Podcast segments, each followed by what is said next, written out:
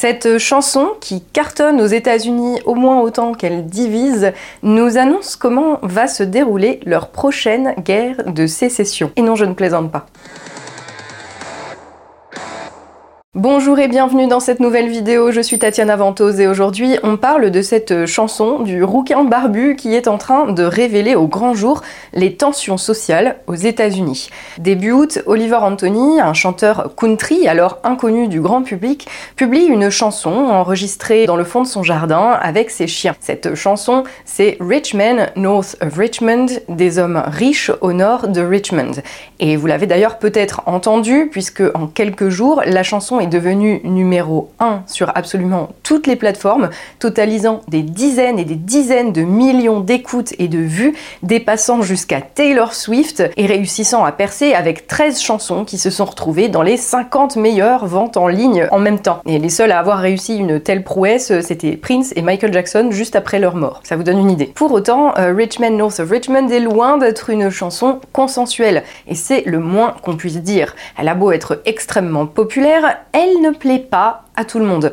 Au contraire, c'est une chanson qui divise parce qu'elle porte ouvertement un discours politique. Oliver Anthony est attaqué de toutes parts et particulièrement par les médias et les politiques, notamment progressistes, qui l'accusent d'être un complotiste populiste d'extrême droite, vous connaissez la chanson, les attaques habituelles quand les choses ne vont pas dans leur sens, et outre-Atlantique, c'est exactement la même chose qu'ici. Mais si sa chanson est devenue virale tout de suite, eh bien ce n'est pas pour rien.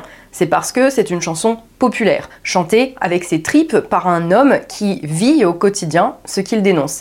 Et ça, cette authenticité, aucun artiste subventionné, aucun artiste promu par des maisons de disques ne peut limiter, ne peut faire semblant d'en avoir. Et le peuple reconnaît les siens. Comment ça, c'est pas ça la citation? Oliver Anthony incarne en effet une Amérique que les médias et les politiques, pour la plupart, ne connaissent pas et en plus euh, méprisent. Une Amérique euh, jamais représentée dans les films dans le show business, dans la musique, exclue de la vie publique, politique et médiatique, sauf euh, les moments où, euh, quand elle y apparaît, eh bien, euh, c'est pour, c'est pour s'en moquer, c'est pour l'humilier encore plus sur ces gens, leur manière de parler, leur manière de se comporter, leur tradition, le côté redneck, l'équivalent des beaufs américains. Donc cette Amérique-là, que représente Oliver Anthony, à part pour être moquée via les stéréotypes qui lui sont associés, elle est quasiment absente en fait euh, de, la vie médiatique et des représentations. Et le succès euh, fulgurant euh, d'Oliver Anthony, qui a même été, alors, enfin je ne sais pas qui est le plus complotiste là-dedans, mais il y a même des médias qui ont suspecté que c'était une entreprise d'astroturfing de la droite. Mais en fait, c'est simplement le message d'une Amérique qui en a gros, qui en a très gros après les hommes riches au nord de Richmond, qui ont exclu de la sphère publique, exclu des représentations de l'Amérique, bah, tout simplement les, les bleu, les ouvriers, les working class, donc la, classe ouvrière. Le terme est peut-être moins marqué euh, qu'en Europe, mais en tout cas, euh, c'est le terme qui revient euh, dans tous les médias qui parlent de ça, c'est l'hymne de la classe ouvrière, voilà, working class. Et la chanson de Anthony pointe clairement du doigt les hommes riches au nord de Richmond qui ont, ces dernières années, réduit les débats politiques à des guerres de race et d'identité, alors que c'était tout le tissu social qui était en train d'exploser. Et c'est de cette explosion du tissu social en fait que, la chanson parle. Oliver Anthony a tout simplement exprimé euh, tout haut ce que tout le monde pensait tout bas, ou en tout cas euh, le ras-le-bol d'une Amérique périphérique humiliée et méprisée depuis 50 ans par tous ceux qui étaient supposés la représenter. Et oui, si ça ressemble à un sentiment que vous connaissez, eh bien c'est normal. C'est parce que euh, c'est à peu près tous les pays occidentaux qui ont suivi ce chemin-là, avec des différences selon les pays euh, culturels, historiques, politiques, géographiques, etc. Mais le mouvement général est similaire. Et si j'ai choisi de parler de cette chanson aujourd'hui, malgré le fait qu'elle est euh, aussi, on va le voir, hein, ancrée dans la culture populaire, dans la tradition américaine, euh, c'est parce que Oliver Anthony, dans sa chanson, dit aussi quelque part quelque chose de nous. Ou en tout cas, ça fait écho euh, à certaines choses que nous vivons ici. I've been selling my soul, working all day, hours. For bullshit pay so I can sit out here and waste my life away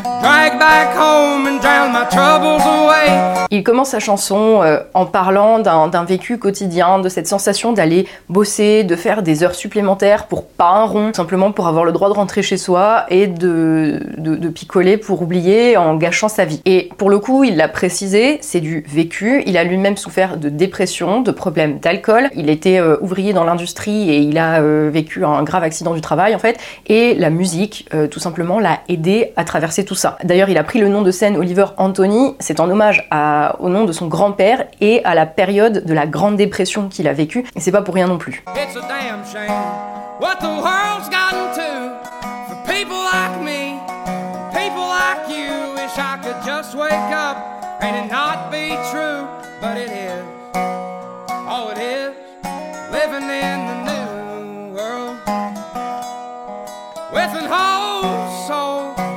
Et c'est là qu'il introduit euh, ceux qu'il considère comme les responsables de cette situation.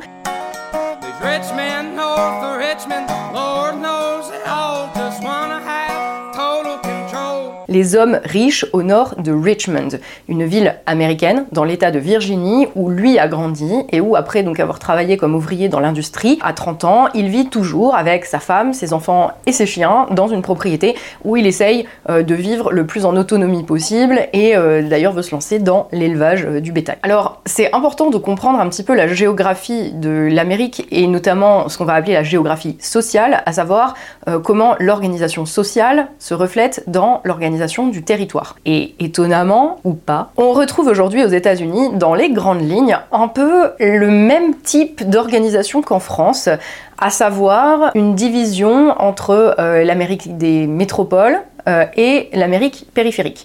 C'est-à-dire que les élites euh, culturelles, intellectuelles, financières, politiques, médiatiques sont concentrées dans euh, les grandes métropoles. Aux États-Unis, c'est plutôt concentré dans les banlieues, même si les centres-villes sont gentrifiés, voilà. mais en gros, on a les métropoles où il y a les élites et les classes populaires, les ouvriers, les mineurs, les agriculteurs, les éleveurs, se sont retrouvés repoussés, éjectés hors de ces grandes villes. Pourquoi? Parce que les États-Unis ont vécu, comme nous, ces 50 dernières années, un mouvement un peu similaire de désindustrialisation que le nôtre même si chez eux il reste un outil de production beaucoup plus développé qu'en France. Mais bon, le mouvement général les a globalement affectés d'une manière similaire à la nôtre. Les propriétaires des moyens de production, des usines, la bourgeoisie financière qui a pris le dessus sur la bourgeoisie industrielle justement dans les années 70.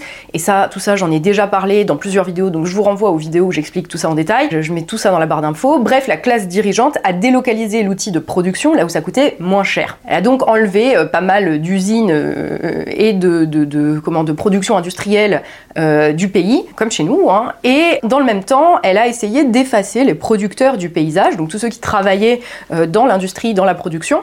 Tous ces gens, en fait, ils ont été complètement écartés petit à petit, hein, ces 50 dernières années, des représentations de la société américaine. ce qui était mis en avant, c'était que le progrès, voilà, tout le monde allait travailler dans les services, dans la finance, dans la tech, etc. Et oui, c'est toujours euh, similaire à chez nous. Hein. Tout ça pour en arriver à la situation où on se retrouve maintenant, où tu as les producteurs qui restent, euh, qui sont exclus de la vitrine de la mondialisation que sont les métropoles, euh, où sont concentrées ben, les classes dirigeantes qui contrôlent à la fois les institutions, les lois, et dans les petites villes et les campagnes de l'Amérique périphérique, les classes populaires, ce qu'on va appeler les classes populaires, les producteurs, les ouvriers, les employés, tous ceux qui dépendent en fait directement de la production, même si évidemment, euh, il y a un certain nombre d'endroits qui se retrouvent gentrifiés et que les bourgeois de métropole aiment bien avoir des résidences secondaires à la campagne. Bref, et comme la classe dirigeante contrôle aussi du fait que les médias lui appartiennent les représentations de la société, eh bien, elle a exclu de ces représentations directement euh, tous ces ouvriers, tous ces cols bleus qui malgré tout persiste à exister, hein, parce que euh, bah, faut, bien produire de la bouffe et des biens matériels, parce que sinon le pays crève, y compris, euh, y compris sa classe dirigeante. Mais euh, disons que ça fait 50 ans en fait qu'ils sont de plus en plus écartés du paysage de, de, la représentation du pays, et que en fait c'est comme s'ils n'existaient pas, tu vois. C'est ah non non, ils, ils sont pas là. Et c'est pareil chez nous là-dessus. Et donc on en arrive à aujourd'hui ce clivage géographique national aux États-Unis où les élites sont concentrées, alors dans les grandes villes, mais il y a un aspect géographique en plus. Là où tu vois, chez nous, ben, on va avoir les élites concentrées à Paris et dans la région parisienne, plus quelques métropoles. Bah, aux États-Unis, c'est euh, dans des régions bien précises, à savoir le nord-est, donc la ligne qui va de New York à Washington et qui est quasi entièrement bétonnée et métropolisée, où on a euh, surtout les élites politiques et euh, des médias traditionnels. Et de l'autre côté, la Californie, toute la partie qui va de San Diego au sud jusqu'à San Francisco, vers le, le, milieu de la Californie, où on a plutôt les élites qu'on va appeler culturelles et de la tech. Et tout le reste de l'Amérique, et je vous le dis à gros traits parce que bien sûr il y a de la gentrification partout, et particulièrement euh, donc dans les petites villes de toute cette Amérique euh, du milieu, c'est plutôt là qu'on va retrouver les classes populaires, les perdants de la mondialisation, euh, les producteurs et tous ceux dont l'existence dépend directement des producteurs. Et les producteurs, c'est marrant parce qu'il en parle juste après dans sa chanson.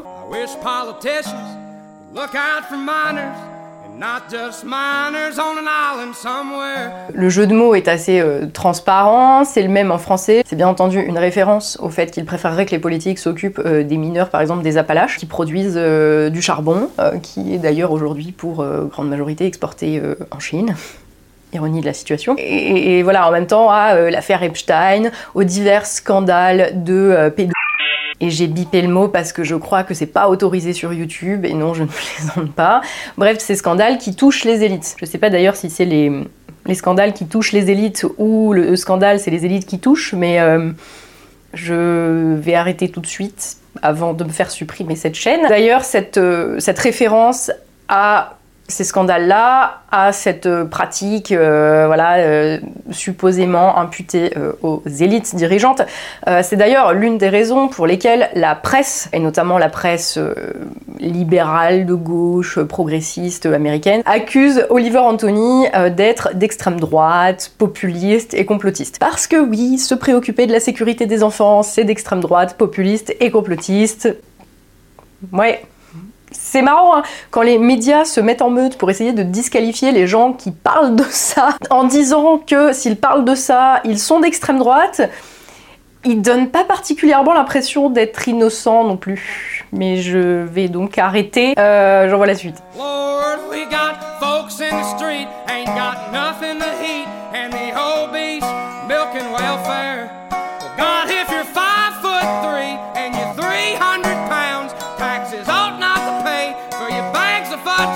Alors là, il parle euh, évidemment des inégalités euh, économiques et notamment de la faim qui affectent de nombreux Américains euh, et qui côtoie en fait une espèce d'état-providence obèse. Et il explique que lui ne veut pas euh, d'ailleurs comme beaucoup d'Américains, euh, payer des impôts et des taxes euh, pour que les gens qui font 1m60 pour 130 kg s'achètent des biscuits au chocolat. Voilà. c'est une manière un peu marrante de le faire. D'ailleurs, c'est aussi une des raisons pour lesquelles il a été taxé de, grossophobie cette fois par la presse, parce que, mon Dieu, ça stigmatise les gens obèses. Voilà. Et c'est surtout, là, dans, dans, dans ces vers-là, ce qu'on retrouve, c'est quand même la tradition américaine de défiance puissante Hein, vis-à-vis de l'État fédéral et du rejet de la, de la solidarité forcée, en fait, de la solidarité forcée par l'impôt, qui est beaucoup moins dans notre culture en France, euh, ce, rejet viscéral de l'impôt, même si il y a des révolutions qui ont été commencées parce que la majorité sociale avait la sensation de payer pour des parasites. Je veux dire, voilà, hein, la Révolution française. Euh, voilà, il y avait des gens qui avaient faim et euh, qui étaient euh, surtaxés euh, pour payer les frasques d'une classe dirigeante complètement dégénérée. Donc, je veux dire, voilà. Mais disons que par rapport aux États-Unis, la culture est beaucoup plus, beaucoup plus de la démerde, beaucoup plus celle des pionniers qui vont se débrouiller, qui vont conquérir un territoire, qui vont défendre la terre qu'ils se sont appropriée, grâce d'ailleurs, c'est pour ça qu'ils ont des armes, hein, et qui vivent très très mal que des mecs d'ailleurs viennent collecter des taxes ou viennent leur imposer des lois qu'ils n'ont pas choisies chez eux. Et c'est exacerbé dans la mesure où le territoire américain est beaucoup, beaucoup, beaucoup plus vaste euh, que le nôtre et que donc euh, l'unité euh, culturelle qui peut venir de la géographie et des conditions de vie, etc., elle est beaucoup moins facile à réaliser dans un pays qui, est juste immense et qui, qui, prend presque tout un continent, quoi. Donc voilà. Et donc ils vivent beaucoup plus mal hein, que, nous de devoir payer pour des gens qui ne se bougent pas les fesses. Et je sais, hein, globalement, personne n'aime ça, euh, voilà.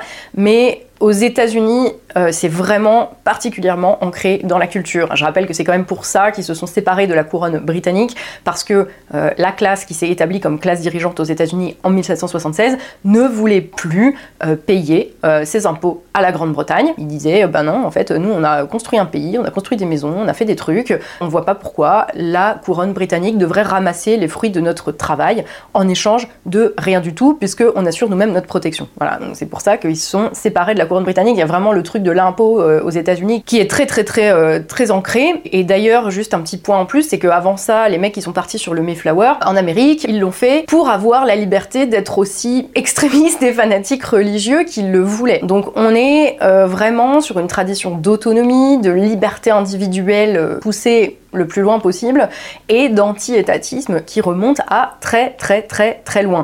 Et la religion d'ailleurs, c'est marrant parce qu'elle est présente dans toute la chanson d'Oliver Anthony avec euh, toutes les références à Lord, God, euh, tout ça. Il en parle même dans, ses vidéos euh, YouTube, il parle de son rapport à la foi qui là aussi est quelque chose qui est beaucoup plus, beaucoup plus marqué qu'en France et notamment dans les États du Sud, dans les États du Midwest, dans en fait toute l'Amérique périphérique qui a garder justement cette forme de tradition, euh, de traditionnalisme religieux euh, que les élites euh, progressistes de la côte Est et de la Californie ont abandonné en fait.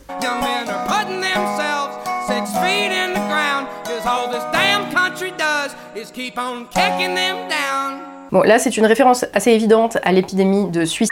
Non, ce mot-là, il n'est pas autorisé non plus sur YouTube, apparemment, qui touche particulièrement les jeunes hommes et en particulier les jeunes hommes des classes populaires, les ouvriers de l'Amérique périphérique, dont euh, personne ne parle en fait parce que les médias américains, eux, préfèrent pousser les questions de euh, conflits raciaux, d'identité de genre, de comment euh, alors les noirs sont particulièrement opprimés. Alors pareil, l'histoire américaine fait que c'est complètement différent de la France, mais en tout cas, il y a un vrai problème au niveau des suicides des jeunes hommes blancs aux États-Unis depuis plusieurs années. C'est à ça que Oliver Anthony fait référence, et c'est encore une fois une référence à quelque chose que tout le monde vit, que dont tout le monde fait l'expérience dans euh, l'Amérique profonde, l'Amérique dont les médias ne parlent pas, auquel les politiques ne s'adressent jamais.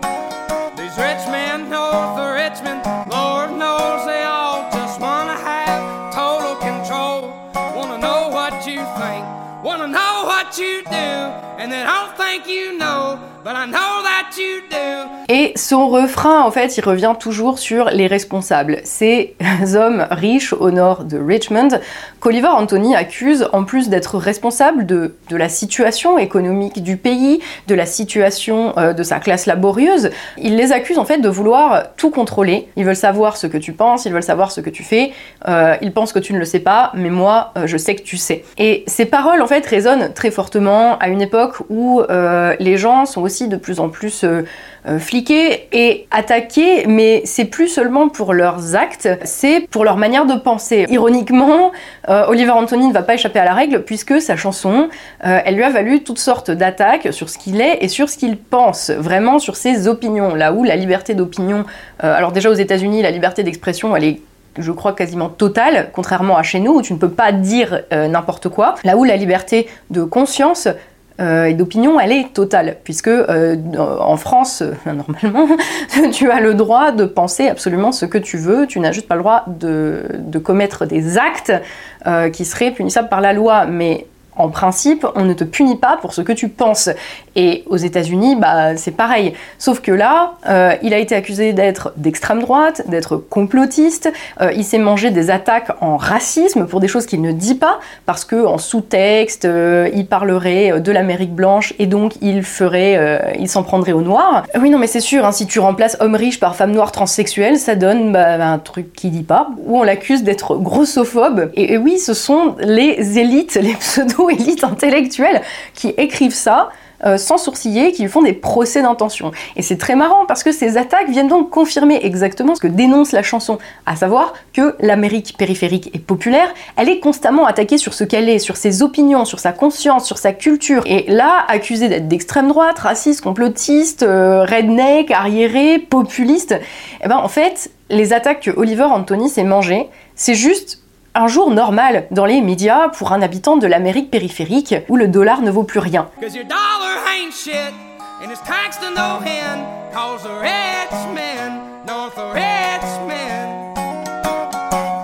On en revient encore et toujours là, les élites qui taxent à l'infini la richesse produite par les classes populaires, par ceux qui travaillent et qui, eux, ne peuvent plus rien s'acheter avec un dollar parce qu'un dollar, ça ne vaut plus rien à cause de l'inflation, à cause des hommes riches au nord de Richmond. Et c'est marrant parce que s'il a été euh, attaqué par la presse euh, libérale, progressiste, eh bien les conservateurs ont, eux, tenté de le euh, récupérer. Ils ont même parlé de lui au moment du débat présidentiel des républicains à la fin du mois d'août. C'était la première question du débat. Pourquoi est-ce que euh, cette chanson d'Oliver Anthony résonne autant? Alors le truc c'est que euh, l'Amérique périphérique, l'Amérique euh, laborieuse on va dire, a voté massivement aux deux dernières élections pour Donald Trump et s'apprête probablement à le refaire dans le cas où il serait candidat l'année prochaine. Et pourquoi ils ont voté pour Trump? Le récit qui a été euh, promu, c'est parce que, euh, procès d'intention, ils sont euh, racistes et ils aiment pas les Mexicains. Quand on regarde dans les faits et concrètement, la raison tient beaucoup plus au fait que Trump avait promis de faire revenir les usines, de refaire revenir du travail, de faire revenir de la production aux États-Unis. Petite parenthèse, à ce sujet, je vous recommande, une fois n'est pas coutume, une chaîne YouTube si la culture américaine vous intéresse, voilà, si comment les gens vivent aux États-Unis vous intéresse. la série publiée sur la chaîne de Peter Santenello sur euh, les Appalaches, cette chaîne de montagnes qui s'étend sur plusieurs États de l'Amérique périphérique. Et donc pour une plongée dans l'Amérique de la production, euh, comment la mondialisation euh, a affecté ces régions-là, enfin ça, fait écho un petit peu à ce que nous vit, je vous conseille donc ces épisodes sur les mineurs des Appalaches. Parenthèse fermée, l'Amérique périphérique donc exclue des centres de décision, exclue du paysage démocratique, a voté massivement Donald Trump, y compris donc dans des endroits où auparavant ça votait majoritairement démocrate. Mais cela ne veut pas dire qu'elle serait nécessairement populiste ou je ne sais quoi. Ça ne veut pas non plus dire qu'elle est nécessairement dupe du fait que toutes les élites qui se succèdent au pouvoir, euh, en tout cas depuis euh, quelques bonnes dizaines d'années, euh, font partie d'une même caste, font partie d'une même classe qui n'a cure du quotidien des gens ordinaires. Et c'est Oliver Anthony qui va le dire lui-même. Face à toutes les tentatives de récupération politique, il a tout récusé, tout rejeté en bloc et notamment sur l'apparition de sa chanson euh, au moment du débat présidentiel républicain, bah, il dit c'est drôle parce que cette chanson en fait je l'ai écrite en parlant de ces gens-là, de plein d'autres aussi, et d'ailleurs il dit hein, qu'il n'a pas voté Biden, mais eux ils en font clairement partie. Donc il dénonce le fait euh, d'être utilisé euh, par la droite qui veut faire croire qu'il est l'un d'entre eux, et en même temps attaqué par la gauche qui tente de le discréditer. Alors que aussi bien la droite et la gauche américaine sont responsables de euh, la situation des pauvres gens, de la situation des producteurs, de la situation de l'Amérique périphérique et de la situation économique générale du pays. Et après euh, la sortie de sa chanson, il dit qu'ils euh, ont fait tout leur possible pour me présenter comme un idiot, pour déformer mes propos ou essayer de me mettre dans une case politiquement. Et, ben, en fait, clairement, ils n'ont pas réussi. Le gars est trop ancré dans, dans ce qu'il est et les mecs sont, sont trop à côté de la plaque, tout simplement. Parce qu'il y a des limites euh, à ce que peuvent faire les élites, qui plus est quand elles sont en panique face à la chanson d'un mec tout seul dans son jardin qui parle pour tous les exclus. C'est que la chanson euh, d'Oliver Anthony, qui en plus musicalement est une belle chanson, qui est bien chantée avec ses tripes et tout, en tout cas si on aime bien ce style de musique, hein, moi c'est mon cas, euh, elle, elle ne peut que résonner en fait. Et Oliver Anthony le sait. Et dans une vidéo, il va le rappeler. Il va dire euh, des dizaines de millions de personnes ont compris mes propos, mais il suffit euh, de quelques-uns pour faire, euh, pour faire dérailler le train et propager des récits mensongers. D'un côté, il a pas tort, surtout quand c'est quelques personnes, c'est quelques-uns qui propagent des récits mensongers, eh bien, contrôlent les médias, contrôlent toutes les représentations de la réalité depuis plusieurs dizaines d'années. Vous vous rendez compte qu'ils ont été jusqu'à lui faire dire exactement le contraire de ce qu'il disait, à savoir d'avoir écrit une chanson contre les pauvres. Il y a, un niveau quand même de, mauvaise foi qui est assez exceptionnel. Et à cette accusation-là, il va répondre de la manière suivante euh, toutes mes chansons qui parlent de classe défendent les pauvres. Voilà. Qu'est-ce que tu veux que les débiles qui l'accusent de grossophobie répondent à ça? À part, euh, oui, quelques attaques personnelles qui ne vont pas porter puisque euh, ceux qui ont dû comprendre ont compris. Et si tout ça n'était pas encore assez clair, il va rappeler dans une vidéo que pour lui, la gauche et la droite servent le même maître et que ce maître fait beaucoup de mal aux gens de ce pays. Il n'y a rien de plus à dire en fait, cette classe dirigeante a pour habitude de tenter d'écraser tous ceux qui mettent en cause son petit cirque bien rodé, son petit récit servi par les médias, par les élites médiatiques, politiques et culturelles. Et chaque fois que cette classe euh, subalterne qui s'est fait euh, écraser à chaque fois qu'elle tente de rappeler son existence via un bulletin de vote quand elle en a l'occasion, ou en mettant une chanson qui leur parle numéro un des charts pendant plusieurs semaines, et qu'on ne peut pas l'écraser, elle est délégitimée, suspectée d'être populiste, voire carrément d'être un produit de l'alt-right qui aurait fait un astroturfing. c'est génial. Dans une chanson, toute l'Amérique populaire s'est retrouvée incarnée dans une seule personne qui, bah, du coup, euh, malheureusement pour lui, a concentré euh, toutes les attaques que d'habitude la classe dirigeante distille à l'encontre des provinciaux stéréotypés à moitié arriérés réactionnaires, qu'elle distille un petit peu euh, de manière plus parcimonieuse. Là, sur une chanson, sur un gars, de manière euh, hyper brutale en l'espace de quelques jours la violence de la classe dirigeante à l'égard des producteurs de l'Amérique, eh bien elle apparaît avec beaucoup plus de brutalité parce que tout est dirigé, en fait toutes les attaques d'un coup se retrouvent concentrées contre un gars normal qui fait des vidéos de sa musique dans son jardin et qui demande rien à personne. Un mec sorti de nulle part et qui parvient en sortant une chanson à renverser tout le récit des élites qui pourtant, depuis des années, poussent un agenda identitaire, euh, racial, euh, des questions euh, totalement annexes pour faire oublier le fond du problème. Un gars tout seul avec une chanson qui arrive à faire trembler l'establishment. On dirait le scénario d'un film américain, sauf que cette fois, eh bien cette fois c'est réel et qu'il ne s'agit pas euh, d'un récit raconté par la classe dirigeante pour garder les gens sous contrôle. La classe dirigeante aimerait peut-être pouvoir se réveiller en se rendant compte que tout ça n'est pas réel, but it is.